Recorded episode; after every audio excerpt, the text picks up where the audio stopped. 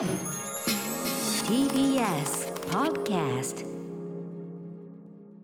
時刻は7時41分。TBS ラジオをキーステーションにお送りしているアフターシックスジャンクションここからは新概念提唱型。投稿コーナー木曜日にお送りしているのはこちらのコーナーです。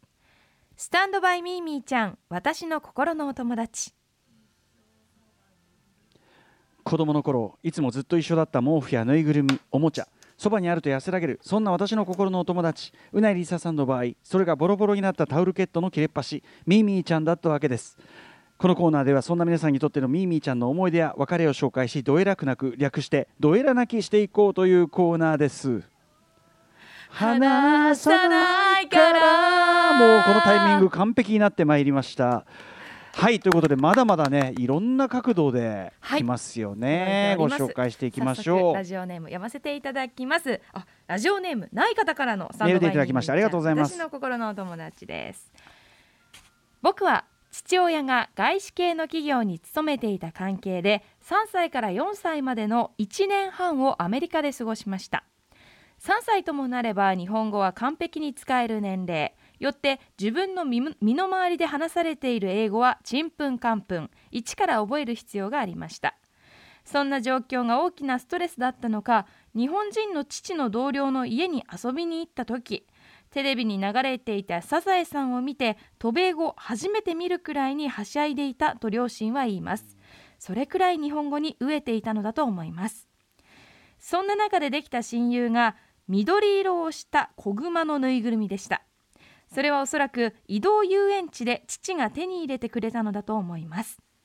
僕にとってのミーミーちゃんは思うように言葉の通じない環境で自分の話し相手になってくれる癒しの存在だったのでしょう。そんな大事な友達だったのに今では彼の名前を思い出すこともできません。というのはおそらく僕が日本に帰国したから。帰国してからは当然身の回りには日本語を話す友人ばかり。言葉が通じない寂しさを埋めるためにクマちゃんに頼る必要もなくなり次第にそのクマで遊ばなくなっていきました。そして小学校中学年くらいのある日小さい頃に遊んだおもちゃを懐かしく思って物置を調べている時ぬいぐるみを含めた思い出のおもちゃが無断で捨てられていることに気がつきました。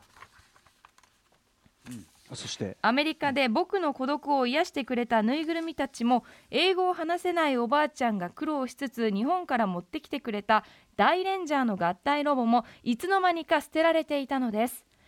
この経験がショックだったのかおもちゃを捨てられたという記憶はあってもその中に緑色のクマのぬいぐるみがいたことは今でもずっと忘れていました。小さいなりに心に傷が残ったのだと思います。このラジオを聞いているお父さんお母さんリスナーの方どうかお子さんのおもちゃを勝手に捨てることだけはしないでください。今まで全然顧みることはなかったけれどあの名前も思い出せないぬいぐるみにもう一度会いたくて仕方がありません。ねあのなかなかねとこう今までにないシチュエーションというか要は日本語話し相手みたいなことだったわけですよねきっとね。まあていうかまあ単純に友達ができなかったのかなやっぱりね。うん。34歳ってすごいさ一番微妙だよね。そのそれより幼ければもうよくわかんないままた適応してっちゃうかもしれないし、うんうんうん。あとたった1年半しかいないっていうのもさ、はい。なんか適応する前に変える感じっていうかね。で自意識がちょうどできたところっていうで日本語言語能力も獲得したところでのあれだからまあさぞかしこうそのね大人的なさもうちょっとこう育った後の対対応力もなくさ、うん。一番なんか大変そうじゃない？これ。そうですね。相当ストレスを感じるね。タイミングで、まあ、アメリカに渡って、そのお友達になった緑色のクマうん。捨てられちゃったと。まあ、まずさそのその緑色のクマをだんだんその卒業していくプロセスがさ、うんうん。まあ、このミーミーちゃんたまにありますけどまずそれがさ切ないですよね。ね。あのーなんだっけあれのさインサイドヘッドの貧乏みたいなことですよ、うんうんうんうん。本当にもういもうもう必要なくなったっていうもうさ、他のことで満たされたりとか。そうそうそうそうそう。必要なくなってしまうっていう瞬間がね、そうです。それなんとも。それをちょっとすごくホラー風味にしたのが僕が大好きな梅津和夫先生の短編「願い」というのがあって。見まし読みました漫画。読みましたか読みましした、ホラー味だけどやっぱりこういうことですよね、その。うん、なんかやっぱり物は大切にしてあげなきゃなってなんかこう、ね。教訓を感じる でも同時に短編の漫画でしたよ。そうだね。でも同時にやっぱりもう卒業すべきタイミングっていうのもあるわけじゃない、うんうんうん。そのあのーまあミミィちゃんそのもの前の学術でもね論文でもありましたけどそれが必要なくなるタイミングっていうのは確かにあって、うんそうですね。トイストーリーだってそうですね。そうそうそうそう、うん。まさにまさに3とかねそうですけど、えーだからあのーそれ自体はねいいことなんだけど、うん。ただそれが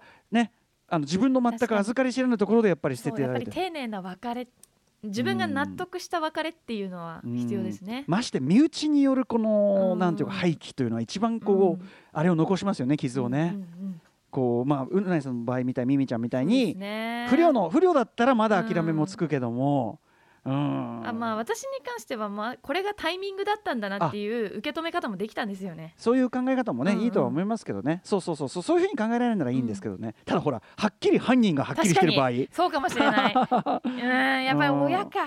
うんね。なんかがバサッとこう切るのはよくない。その前の学術的なあれでもありましたね。やっぱりあの強制的にバサッと切るのはよくないみたいなこともね、うん。うん。書いてありましたけどね。はい。ということでまあちょっとなんか切ない感じの思い出でしたねねこれねはいありがとうございますミミちゃんもう一発いきましょうか読ませていただきます。ラジオネームすすめパイケーツさんのスタンドバイミーミーちゃん私の心のお友達。私のミーミーちゃんそれはフライパンです。具体的にはおままごとで使うおもちゃのフライパンです。薄いプラスチック製直径3センチから4センチ青色ポイントは真ん中にマジックテープがついているところ。そのマジックテープ部分にセットの目玉焼きのおもちゃ。その目玉焼きの裏側にマジックテープがついてるんですね。をつけることができるのです、ね、うんうん。フライパン側のマジックテープはツヤのある糸がループ状になってたくさん集まっておりモコモコしています。柔らかいながらも程よく張りがあり潰すように指をスライドさせると何とも気持ちよく安心するのです私は現在このような行為をチネると呼んでいます。これこれど独自用語ね。独自うん。つねるでもなくチネるほ方言でもなくちねる、うん。チネる、そのフライパンを感触の特徴からボコボコと名付けどんな時も一緒に連れていました。ボコボコ。寝る時は指でボコボコ部分をエンドレスチネリです。ボコボコの難点はその小ささゆえに紛失しやすいところ寝る前に行方不明になればボコボコボコボコとつぶやき泣きながら家の中を徘徊していました。おある時保育園で紛失してボコボコとはあっさりお別れとなりました。似たようなマジックテープのついたおもちゃを両親が持ってきてくれましたがどれもボコボコの代わりになることはありませんでした現在では4歳の娘がミーミーちゃん遺伝子を存分に継承しており3年半の付き合いになる猫のぬいぐるみを四六時中ちねり倒しています。ふわふわだった耳は例に漏れず蜘蛛の巣状。顔はハゲ散らかし中の綿はぺっちゃんこになりぐったり常に具合が悪そうです。洗濯したくて同じものをもう一匹買いましたが娘には認められず。ミーミーちゃんの先輩としては気持ちよミーミーちゃんの先輩として気持ちはよくわかるため長く付き合っていけるよう支援したいと思います。はい。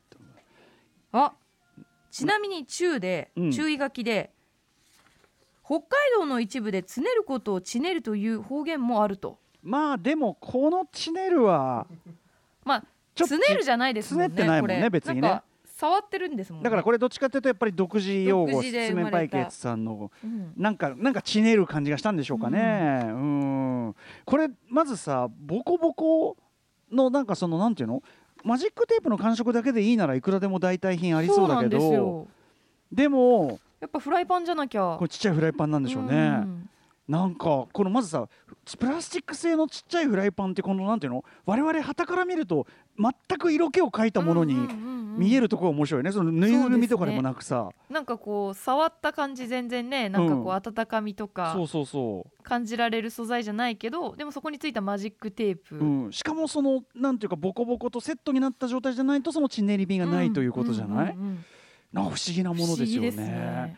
他のもの持ってきてもダメだったわけですもんね、ボコボコボコボコってね。だから一つ言えるのはやっぱりあれですよね。持ち歩くなですよね。そうですね。大事なものだからこそ。